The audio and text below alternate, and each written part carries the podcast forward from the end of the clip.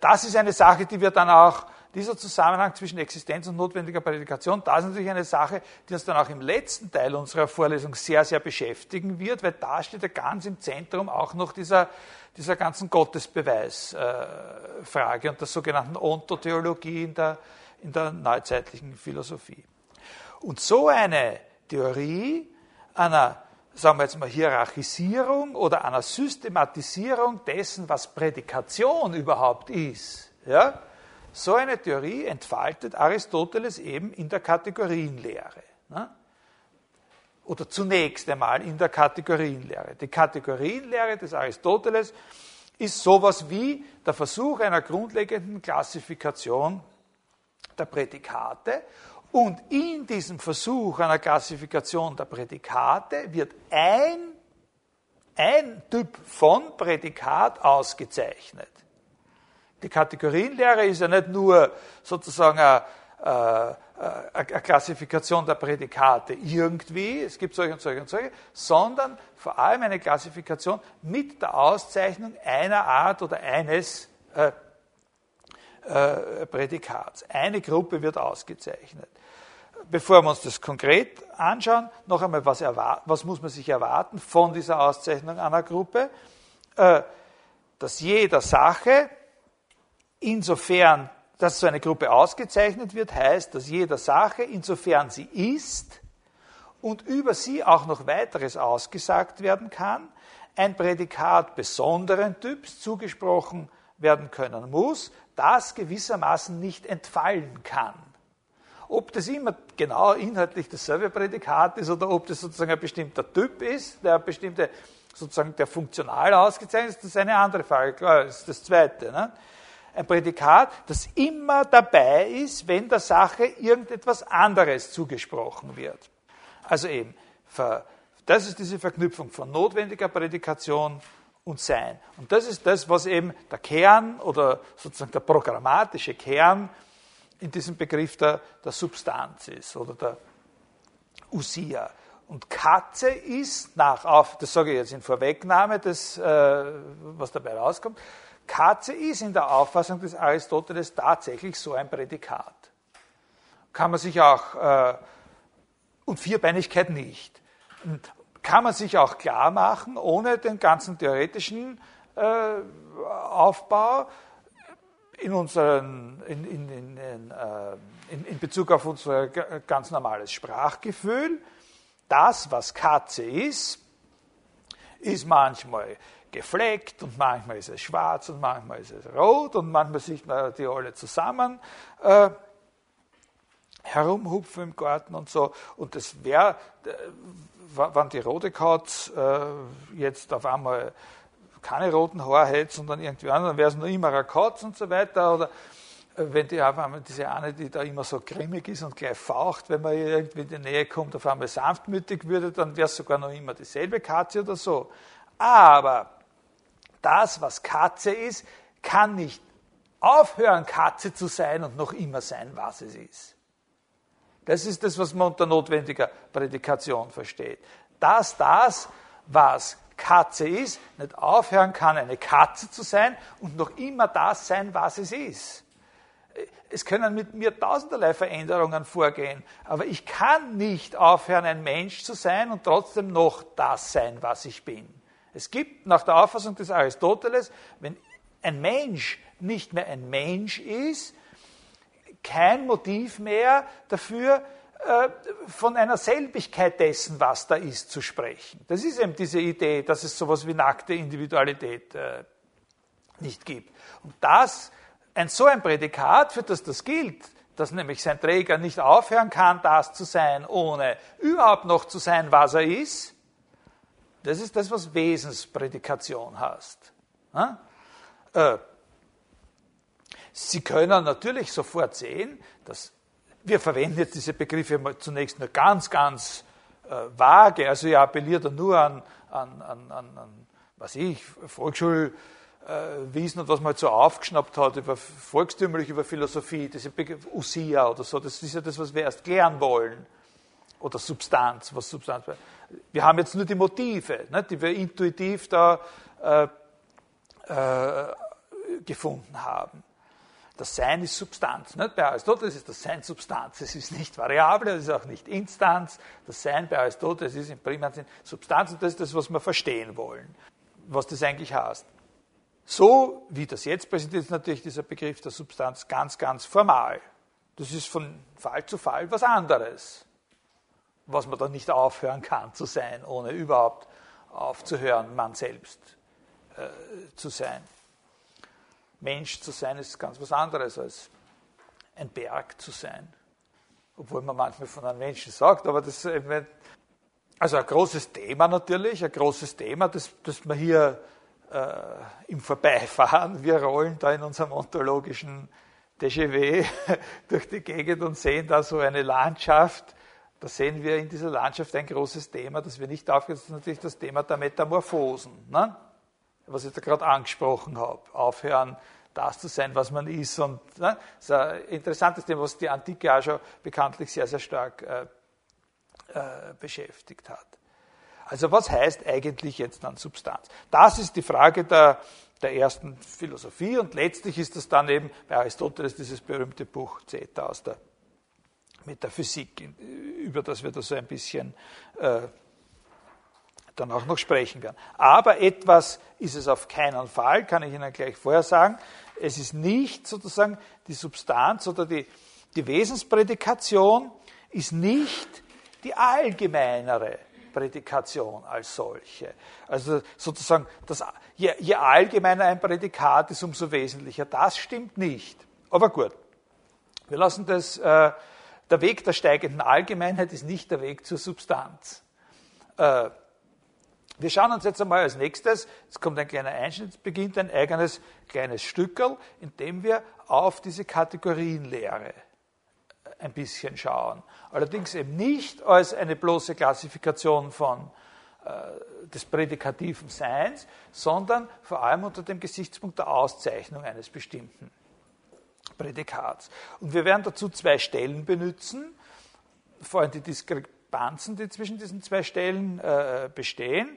Das eine ist die Stelle in der, äh, in der Kategorienschrift, die klassische, und die andere ist aus dem ersten Buch der Topik. Etwas ist an diesen beiden Stellen ziemlich gleich, äh, ziemlich gleich, nicht vollständig gleich, und das ist eben die Liste dieser Kategorien als solcher.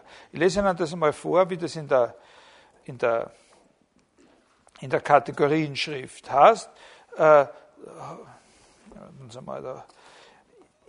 das habe ich, glaube ich, sogar schon mal vorgelesen. Jedes ohne äh, Verbindung gesprochene Wort bezeichnet entweder äh, ja, Ton, Katamidemian, Symploken, habe ich schon mal vorgelesen. Nicht? Jedes ohne Verbindung gesprochene Wort bezeichnet entweder eine Substanz oder eine Quantität oder eine Qualität oder eine Relation oder ein Wo oder ein Wann oder eine Lage oder ein Haben oder ein Wirken oder ein Leiden. Und die entsprechenden Wörter sind eben also ein Wirken und ein Leiden, ein Poien und ein Passchen und ein, äh, eine Lage, ein Case-Tie oder ein Haben, ein Echein und so. Und das Erste, was da hier übersetzt wird mit, äh, mit Substanz, das ist eben an dieser Stelle das Wort Usia. Äh, äh, e toi Usian semeinei, also bezeichnet eine Usia und so. Jetzt, ich würde eben an dieser Stelle, wo wir uns das erst klar machen wollen, was, äh, äh, was es mit dem Substanzbegriff auf sich hat, für unsere Zwecke das nicht mit Substanz übersetzen, an dieser Stelle hier, sondern würde man sagen Wesen. Ja? Also jedes ohne Verbindung gesprochene Wort bezeichnet entweder ein Wesen oder ein ein wie viel oder ein welcher Art oder ein woraufhin, das Prosti und so weiter und so weiter. Das sind also diese zehn Sachen. Äh, das geht dann so weiter. Substanz, also Usia, um es äh, so grob zu erklären, sagt er, ist zum Beispiel ein Mensch ein Pferd. Ein quantitatives zum Beispiel ein zwei, ein drei Ellen langes. Ein qualitatives zum Beispiel ein weißes oder ein der Grammatik kundiges. Ein relatives ist ein doppeltes, halbes, größeres. Ein wo zum Beispiel im Lyzeum, also da auf der Uni, ein waren gestern oder vorgestern eine Lage, er liegt, er sitzt, ein Haben, er ist beschut oder bewaffnet und so weiter und so weiter. Jeder der genannten Begriffe enthält an und für sich keine Bejahung oder Verneinung, sondern die Bejahung oder Verneinung kommt erst durch Verbindung zustande. Jede Bejahung und Verneinung ist entweder wahr oder falsch, das kann aber nicht von Worten gelten, die ohne Verbindung gesprochen werden, wie Mensch oder das Wort weiß oder Laikon ne, oder das Wort läuft oder siegt. Das sagt also, dass wir den Kontext äh, des Aussagens als solchen nicht berücksichtigen müssen. Und daher können wir den Anfang so verstehen, wir können das so verstehen zunächst einmal, dass jeder dieser Ausdrücke, jeder von diesen zehn Ausdrücken, einen Typ von Sache bezeichnet, und zwar so, dass jedes Wort, das wir überhaupt gebrauchen, eben einen dieser Typen von Sache bezeichnet.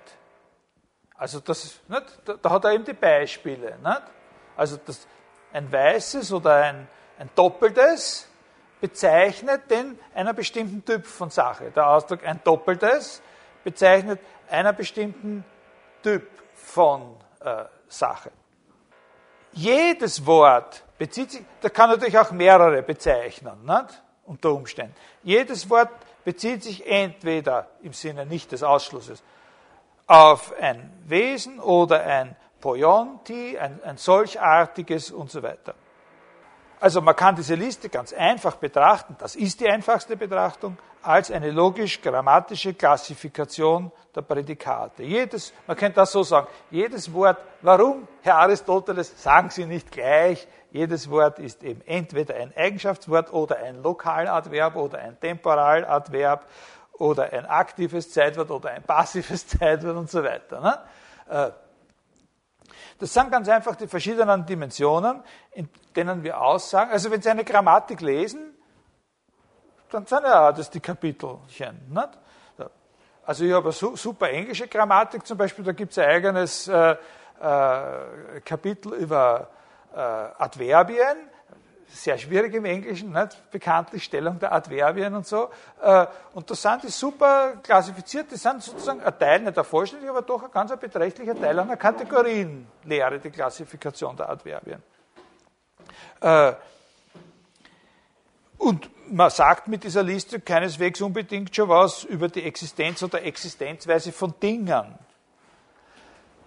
Man könnte aber die Liste auch anders sehen, als eine Liste der verschiedenen Arten des Seins. Und zwar im Sinne von Sein als Existenz. Man könnte sagen, man könnte die Liste auch verstehen, so, dass sie gewissermaßen diese, diese Alternative da fortsetzt. Es existiert etwas als Individuum oder als also indem sie das da sozusagen auflöst einfach. Oder als Wesen oder als Maß, also ein wie vieles oder als Qualität oder als Relation und so weiter. Ne? Weil es ist ja wirklich ein großer Unterschied zwischen sowas wie der Vierbeinigkeit oder sowas und, und, und, und so, einer anderen, so einem anderen Prädikat wie der Doppeltheit. Die Doppeltheit scheint ja noch irgendwie was äh, äh, äh, Abhängigeres zu sein als die Vierbeinigkeit. Die Doppeltheit kann sie nur geben, hat man so das Gefühl, wenn das, was da doppelt sein soll, seinerseits schon auch irgendwie durch ein anderes Prädikat äh, bestimmt ist und so weiter. Äh, also da hätten wir dann eine längere Liste. Gut. Und wir werden jetzt einmal dieser zweiten Sichtweise ein bisschen folgen. So als wäre diese Kategorien Liste, sozusagen eine Auflistung verschiedener Arten, wie etwas sein kann oder was, als was etwas existieren kann. Ich werde Ihnen das, äh, ich, ich, ich, mache eine kleine Pause und, und, und tue Ihnen jetzt, äh, und tue Ihnen jetzt äh, sozusagen ein, äh, ein, ein, Beispiel oder eine, äh, erinnere Sie an eine Sache, die wir, die wir verwenden werden, eine Zeit lang jetzt. Um, um, um uns diese Fragen, wie sagt man da, irgendwie deutlicher oder lebendiger zu machen. Und zwar äh, dieses, äh, ich, ich, ich kann es eigentlich nicht leiden. Ja? Also sag's Ihnen gleich. Also ich bin kein Experte, es hat keinen Sinn, dass ich mich auf die praktische Seite der Sache anspreche. Dieses Spiel, wo zwei Leute da sind und, äh, und denen ist irrsinnig fad und, da, und, und, und, und eine von den zwei Personen sagt, gehört, spür mir dieses, was bin ich? Spür. Du denkst da irgendwas aus, was du bist, und ich stelle dir Fragen, die du mit ja, nur mit Ja oder Nein beantworten darfst und ich versuche jetzt drauf zu kommen, was du da bist. Nicht? Also, nicht? Die, die eine Person denkt dann nach und sagt, ich bin schon wer oder was. Nicht? Und dann sagt die andere Person, bist du ein Lebewesen oder eine Sache oder ein Begriff? und dann geht's los. Nicht? Äh, ja, dieses Spiel. Und jetzt können Sie von Anfang an, wir werden das noch ein bisschen genauer betrachten, das Spiel, wir werden versuchen, gewisse Differenzierungen an diesem Spiel oder verschiedene Aspekte an diesem Spiel herauszuarbeiten und mit verschiedenen Aspekten an der Kategorienlehre in Zusammenhang zu bringen. Aber der fundamentale Zusammenhang sollte von Anfang an klar sein. Ne? Welchen, die Kategorienlehre ist von Anfang an ein bisschen eine, äh, eine Theorie darüber, was es möglich ist, im Prinzip in diesem Spiel zu sein. Und natürlich ist äh, ein Doppeltes zu sein was anderes als irgendeine Sache, die selber ein Wesen ist. Das Doppelte, nicht? das Doppelte ist ja wirklich was anderes als die Usia. Das, was das Doppelte ist, ist nie als dieses Doppelte äh, sozusagen selber schon das Ganze, was darüber zu sagen ist. Weil was für ein Doppeltes? Ein Doppelliter oder, äh, ne? oder, oder gedoppelte Absätze auf den Schuhen, das ist ein bisschen aus der Mode gekommen. Und, ja, also man kann die Kategorienlehre von Anfang an ein bisschen so als eine Theorie zu diesem Spiel, was bin ich, äh, betrachten. Aber okay, äh, und, und da wird eben genau dieser, da wollen wir zunächst einmal diesen Aspekt, dass man das sein kann oder so etwas sein kann oder so etwas sein kann oder so etwas sein kann, also verschiedene Arten des Seins. Dann ist man eben jeweils was anderes. Ne? Also die Liste als eine Liste von verschiedenen Arten des Seins. Auch nach der zweiten Lesart kann man zunächst einmal feststellen, dass äh, die Usia primär einmal auf den ersten Blick den anderen gleichrangig ist. Man kann durchaus auch das in einer Perspektive vor allem wenn man das, die Idee mit diesem Spiel hat, ne, äh, so sehen, dass die Usia gleichrangig ist. Man kann sowas sein wie, in diesem Spiel kann man sowas sein wie nur ein Doppeltes oder sowas. Ne? Äh, äh, und äh, sehr schwer vielleicht drauf zu kommen, ne? Weil man nicht damit rechnet. Ne? Die, meisten Leute gehen, die meisten Leute, die das spielen, haben nicht Aristoteles gelesen und fangen daher immer nur mit so einem äh, und fangen daher immer nur mit sowas an, ein, ein Mensch, ein Ding oder ein, Begriff, ein, ein Lebewesen, eine Sache oder ein, ein, Begriff oder sowas. Der Aristoteles würde eben immer sofort mit diesen zehn Dingen anfangen. Ne? Äh, ob ihm das was nutzt in der Praxis, aber ist wieder eine andere Frage. Und so kann man etwas sehen, was was Wesentliches ist, und man kann auch etwas sein, was so wie das Doppelte oder das rein Relative oder, oder so, äh, dem das Wesentliche fehlt in einer bestimmten Weise. Und der direkt folgende Text in der Kategorienschrift behandelt, der Text, der auf diese Liste der Kategorien folgt, der behandelt eben genau folgende zwei Fragen, nämlich die Frage der Priorität der Usia vor den anderen und die Frage, was, klarerweise, was ist überhaupt die Usia? Was ist eine Usia? Diese beiden Fragen hängen klarerweise miteinander zusammen und es spielt in diesem äh, Zusammenhang auch noch eine dritte Frage eine große Rolle, Kriterien natürlich für die Sonderstellung der Usia anzugeben. Wir beginnen mit dem äh, sozusagen brutalsten und, und, äh, und einfachsten, mit der bloßen Feststellung der Priorität der Usia. Alles andere wird entweder von den ersten Substanzen als dem Subjekt ausgesagt oder ist in ihnen als dem Subjekt. Einerseits heißt es, dass Substanzen die ultimativen Subjekte sind. nicht nur sozusagen beispielgebend oder die typischesten, sondern wirklich ultimativ. Andererseits könnte es auch eine stärkere Lesung dieser Aussage geben, die nicht nur sagt, dass von allem, was Subjekt ist, im, äh, die Substanzen im stärksten Sinn, die Usiae, nicht, im stärksten Sinn Subjekt sind, äh, sondern dass alles, was überhaupt Sein hat und Subjekt ist, nur in Hinblick auf irgendwas, was Usia ist, seinerseits Subjekt sein kann. Also nicht nur, dass sozusagen die, die sind, die am stärksten sind, sondern dass wenn nicht Subjekte, also Sachen, über die was gesagt wird, nicht, vom Usia-Typ vorhanden wären, überhaupt von Subjektivität nicht gesprochen werden könnte. Wobei Subjektivität heißt eben jetzt ganz was anderes, als was man in der neuzeitlichen Philosophie darunter versteht. Satzsubjekt, nicht das, worüber etwas gesagt wird. Das zugrunde liegende. Also nicht der, in der neuzeitlichen Philosophie stellt man sich unter dem Subjekt immer den vor, der sagt. Aber das Subjekt ist eben das, worüber gesagt wird bei ihm. Ne? das zugrunde liegende.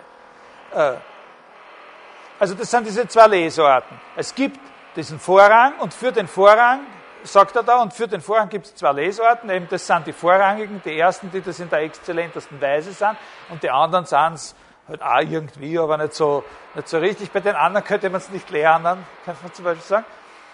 Und die stärkere Lesart, die sagt, bei den anderen könnte davon gar keine Rede sein, wenn es nicht die gäbe das Subjekt als Usia. Und das Beispiel, äh, oder die Beispiele, die ich da gleich schon vorher vorgelesen habe, Mensch, Pferd, ne, für Usia, die legen nahe, die legen gleich nahe, dass die typischen Usiae, die er im Auge hat, natürliche Arten sind. Aber es warnt uns etwas an dem Satz, den ich gerade vorgelesen habe, es uns so einfach zu machen, weil er ja sagt, darf man nicht übersehen, alles andere wird entweder von den ersten Substanzen als Subjekt ausgesagt oder ist in ihnen als dem Subjekt. Äh, Ton Proton Usion, also als den ersten Wesenheiten. Na, wenn einer sagt erste Wesenheiten, dann hat er vielleicht da irgendwo noch ein Platzerl in seinem Kopf für zweite Wesenheiten. Nicht? Also in dem, die Sache ist nicht so einfach, in der Vorstellung von Wesen oder Usia was da als Substanz übersetzt worden ist und wo wir ja erst draufkommen wollen, was es mit der Substanz zu tun hat, da gibt es noch einen Unterschied. Und das ist nicht schlecht, das ist irgendwie typisch aristotelisch und ich finde, das ist auch das, was man an dem Aristoteles irgendwie gern haben kann.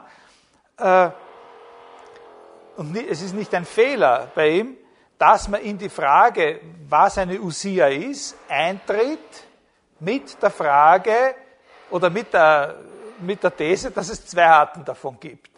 Also es ist nicht so, dass man dass zuerst geklärt wird, was ist es denn im Allgemeinen, und dann wird dann erklärt, davon gibt es zwei Sorten.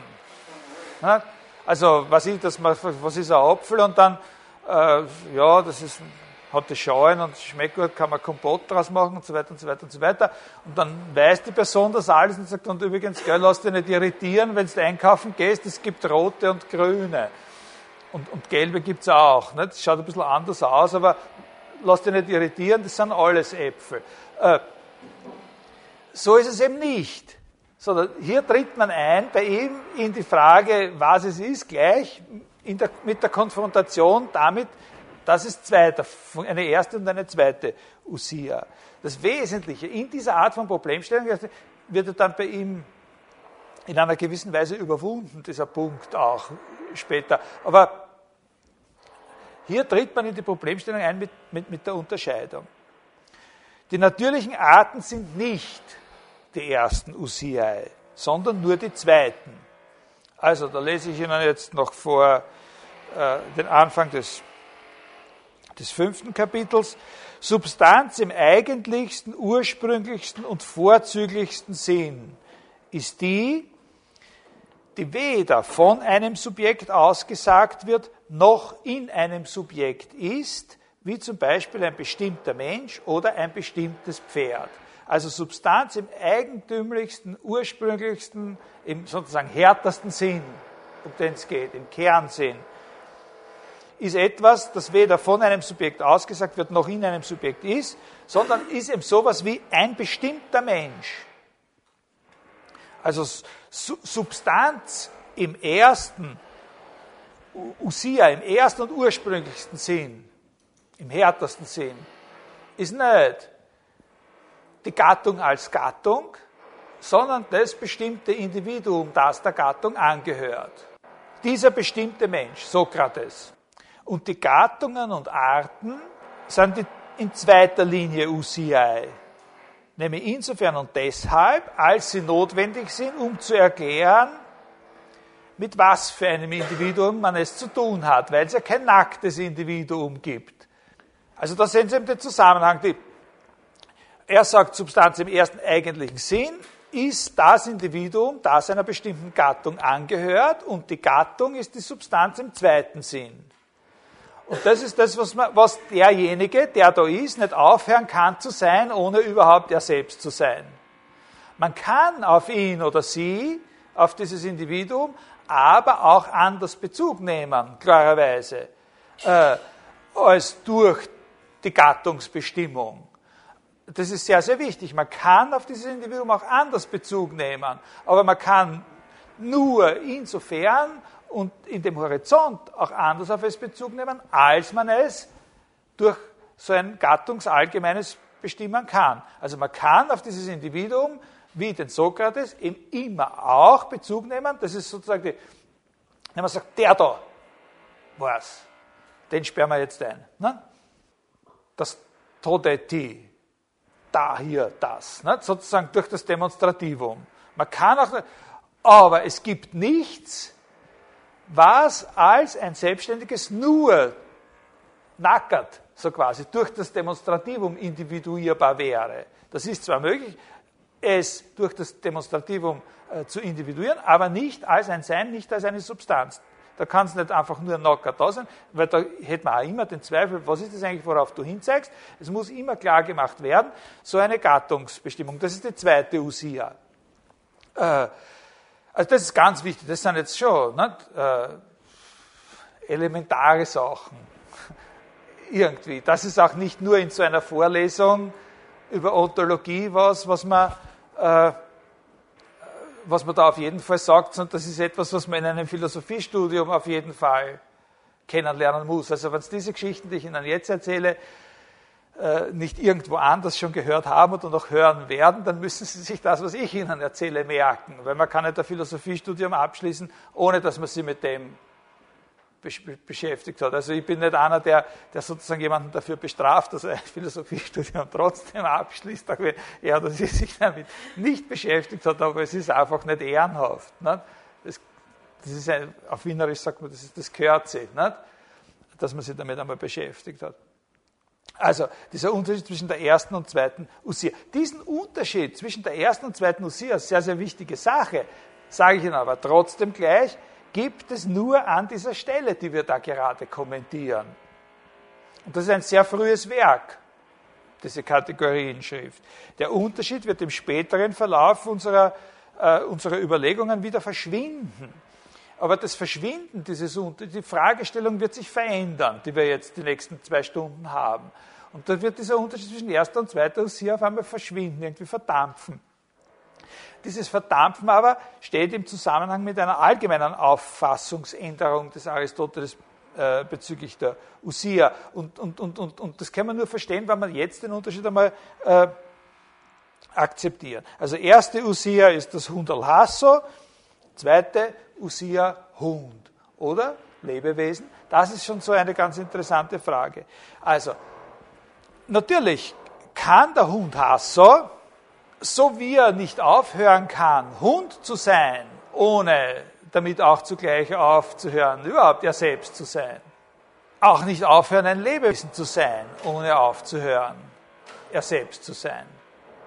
Der Hund Hasso kann nicht sozusagen auf einmal aufhören, ein Lebewesen zu sein und stattdessen ein Mechanismus sein, eine Maschine oder was, und noch er selbst sein. Äh, allerdings, habe ich dann schon gesagt, vorher, Devise, der Weg zur höheren Allgemeinheit ist nicht der Weg zur Usia und auch nicht der Weg zur zweiten Usia, sondern da gibt es bei Aristoteles, ist es so quasi ein, äh, ein Grundsatz, ein wichtiger Grundsatz in seiner Ontologie. Äh, die beste Bestimmung der zweiten Usia ist die engste. Also die engste, die gerade noch ausreicht, die am nächsten beim Individuum ist. Und und je weiter wir weggehen, umso, umso schlechter ist sie bestimmt. Also bei dem Hund Hasso, ganz klar, nicht Lebewesen ist die Usia, sondern Hund ist die zweite Usia. Äh, ich lese Ihnen dazu auch was vor. Äh, ich sehe, glaube ich, fast dasselbe Beispiel bei ihm. Es ist aber wohl begründet, wenn wir nach den ersten Substanzen nur noch die Arten und Gattungen als Substanzen gelten lassen. Sie sind die einzigen Prädikate, die die erste Substanz nach ihrer Bedeutung erklären.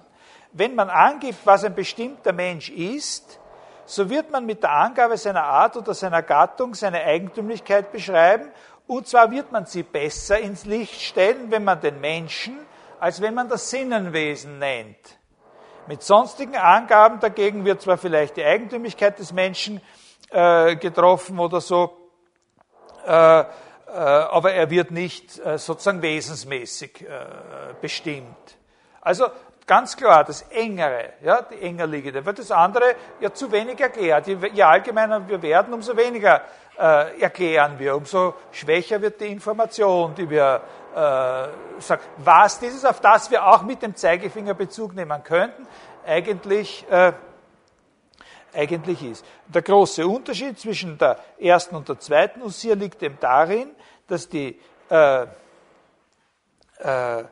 dass die erste ein äh, numerisch identisches Individuum meint, dass man eben auch mit diesem mit dem Zeigefinger äh, herausheben kann.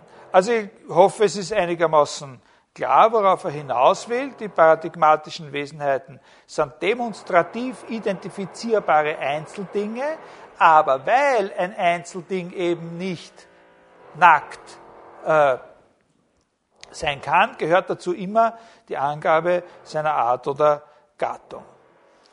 Das erklärt äh, noch immer nicht ganz, warum Einzeldinge für diese Sonderposition in Frage kommen. Welches Kriterium erfüllen sie, um als diese primäre Kategorie so quasi äh, zu gelten? Dazu, äh, jetzt kommen wir zu einer Sache, die, äh, die ein bisschen komplexer, aber sehr, sehr interessant ist. Ich werde da versuchen, gerade den Ansatz Ihnen äh, Ihnen ein bisschen zu erläutern. Ich lese Ihnen einmal was vor. Äh, ich habe Ihnen das ja schon vorgelesen, noch einmal vor. Äh, Substanz, und, und, dann eine zweite Stelle, die, ein bisschen, die das ein bisschen ausführt. Substanz im eigentlichsten, ursprünglichsten Sinn ist die, die weder von einem Subjekt ausgesagt wird, noch in einem Subjekt ist. Und dann sagt er eben zum Beispiel ein bestimmtes Pferd oder bestimmtes. Was ist da mit diesem Unterschied zwischen von einem Subjekt ausgesagt werden und in einem Subjekt sein. Das ist ein, Unterschied, den wir bisher noch nicht äh, kommentiert haben und was hat es damit äh, auf sich. Also, zentral ist hier der Begriff Subjekt, das, worüber etwas ausgesagt wird. Und das heißt an der Stelle eben äh, Hypokaimenon, das zugrunde liegende. Und wenn wir jetzt diese Sache mit dem Hypokaimenon uns ein bisschen näher anschauen, dann machen wir einen weiteren Schritt in Richtung der Erklärung, warum die Usia, das Wesen, ausgerechnet als Substanz be bezeichnet wird. Nicht? Warum die Usia als Hypokaimenon, als primäres oder als paradigmatisches Hypokaimenon. Worum es da geht, ist die Beziehung eines Wortes auf die Sache, die es bezeichnet. Die Beziehung eines Wortes auf das, was dieses Wort bezeichnet. Ja, dieses das, was das Wort bezeichnet, worüber es ausgesagt wird, das ist eben dieses Hypokaimenon. Und man hat so das Gefühl zunächst einmal, äh, als würde man da von einer zweigliedrigen Beziehung sprechen. Das Wort und das, was da ist und worüber gesagt wird, dass ihm eben das zukommt, was der Inhalt in diesem Wort ist. Wenn diese Beziehung so zweigliedrig wäre, wäre sie auch grundsätzlich immer von derselben Art. Das, ne, das wäre dann eine Beziehung von der Art, wie das eine Wort bezeichnet dieses, ein anderes Wort äh, bezeichnet äh, jenes. Aber das, was immer gleich ist, ist sozusagen das Bezeichnen. Manche von Ihnen erinnern sich an diese Eingangspassagen, die ersten so zehn Seiten der philosophischen Untersuchungen äh, von Wittgenstein. Ne? Äh, wo er mit dieser Idee aufräumt, dass es so sein könnte. Das eine Wort bezeichnet das, das andere Wort bezeichnet das und das, was immer gleich ist, ist das Bezeichnen. Na, da kommen wir dann zu dieser Nummer drei oder was war das mit den fünf roten Äpfeln, hat dieses Beispiel, wo endgültig mit, dieser, mit diesem Märchen aufgeräumt wird. Es ist in jedem Fall bei dem Wort fünf, bei dem Wort rot und bei dem Wort Äpfel jedes Mal eine völlig, aber total verschiedene Art von Beziehung, die das Wort auf äh, die Sache hat. Äh, man könnte verschiedene Arten von Sachen äh, unterscheiden und danach die verschiedenen Arten von Wörtern klassifizieren, die jeweils diese Sachen bezeichnen. Aber das Bezeichnen, stellt man sich vor, wäre immer, das, immer das Gleiche. Es gäbe gar keinen Platz für zwei verschiedene Arten von Beziehungen. Er redet aber da von zwei verschiedenen Arten. Über das Subjekt oder als in dem Subjekt. Ne? Noch einmal, äh, die weder Substanz im eigentlichsten, ursprünglichsten und vorzüglichsten Sinn ist die, die weder von einem Subjekt ausgesagt wird, noch in einem Subjekt ist. Er redet von zwei verschiedenen Arten, wie was ausgesagt wird über das zugrunde liegende. Wie die Usia, Nummer eins in der Kategorienliste, über das, worüber sie gesagt wird, ausgesagt wird. Da gibt es zwei Arten offensichtlich.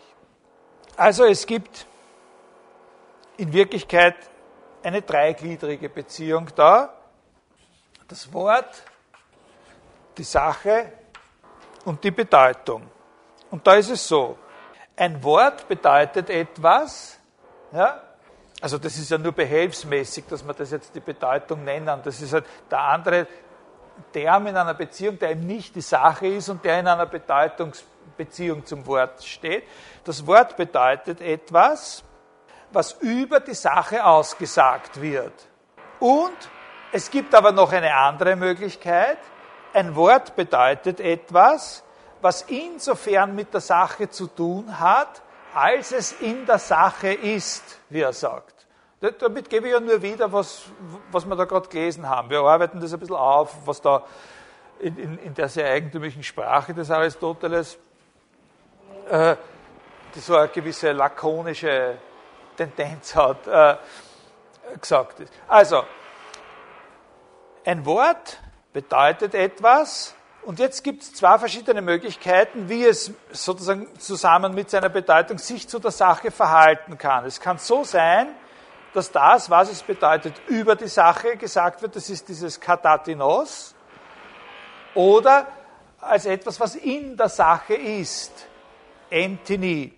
Die Sache ist das Hypokaimenon, das isolierte Wort hat einen Sachbezug, aber die, hat einen Bezug auf die Sache, aber der kann zweifach sein. In Wirklichkeit kann das vierfach äh, sein, werden wir dann gleich in einer Tabelle sehen.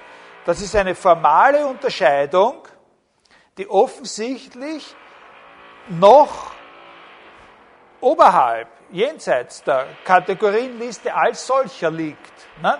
Weil die Kategorienliste sagt uns eigentlich nur die Mannigfaltigkeit der Bedeutungen. Ne, die Kategorienliste gibt uns das, was das alles sein kann, was man sagt. Ein, ein, ein wie viel oder ein von welcher Art oder ein und so weiter. Ja? Das wäre die Usia oder ein wo oder so. Oder was es hat oder was gerade damit passiert, das Passchen und so weiter. Aber noch jenseits, noch fundamentaler sozusagen als diese Aufgliederung in diese vier Dimensionen, ist die Unterscheidung, dass was immer das sein mag, auf die Sache auf zwei Orten bezogen sein, die uns natürlich jetzt noch völlig spanisch sind. Das erkläre ich dann eben nächste Woche äh, ein bisschen. Äh, auf zwei Orten mit der Sache zu tun haben kann. Das ist jetzt eine Idee, die natürlich so jemanden wie Quine oder, oder Russell völlig fremd wäre. Absolut exotisch natürlich. Ne? Weil das würde ja heißen, dass die totale Einheit von diesem, was man da als den Kern äh, B von X ist äh, Pädagoge oder sowas. Ne? Äh, also dieses Prädikat, das ist ja immer gleich für jedes Prädikat. Das ist ja die fundamentale Grundidee des, äh, des Prädikatenkalküls. Ne? Das ist immer gleich, was ich vorher gesagt habe eben. Ne? Und das wird da in Frage gestellt. Es können zwei verschiedene Orten sein, wie das dann mit der Sache zu tun hat, mit der, mit der jeweiligen, nämlich über sie gesagt oder in ihr. Es wird über sie gesagt oder es wird in die Sache hinein platziert, könnte man sagen. Ja? Na gut, mache ich für heute Schluss. Nächstes Mal beschäftigen wir uns ein bisschen genau, machen wir genau hier weiter und werden ein Argument finden. Da findet man dann sowas wie ein Argument, warum Individuen die ersten Substanzen sind und nicht die Arten und Gattungen. Und dann schauen wir uns diese zweite Stelle an in der, in der Topik, wo es in Wirklichkeit noch einmal zweimal diese Kategorienliste gibt, mit an einer Stelle einer ganz klitzekleinen, aber sehr vielsagenden Abweichung. Na, und dann geht es halt ein bisschen von dort aus in die, in die eigentlichen äh, Fragen der Metaphysik noch ein kleines Stückchen. Aber wie gesagt, die aristotelische Ontologie ist eine Sache, die doch noch ein bisschen sozusagen von ihrer inneren Strukturiertheit und auch von den Argumenten, die da eine Rolle spielen, was noch ein bisschen was Komplexeres ist als die, was wir bei dem Straßen da kennengelernt haben. Also, wenn Ihnen da irgendwas Spanisch vorkommt oder so, es wäre auch hilfreich, wenn Sie sich schon vielleicht noch mal ein bisschen reinschauen. Ne? Anfang und so. Äh, erstes, äh, erstes Buch der Topik, neuntes Kapitel oder so. Äh, Sie müssen nicht. Ne? Aber wenn Ihnen sowas Spanisch vorkommt, dann fragen Sie. Ne? Äh, nicht alle Fragen sind beantwortbar, aber wenn sie nicht gestellt werden, sind auch die beantwortbaren nicht beantwortet worden. Also bis nächste Woche dann.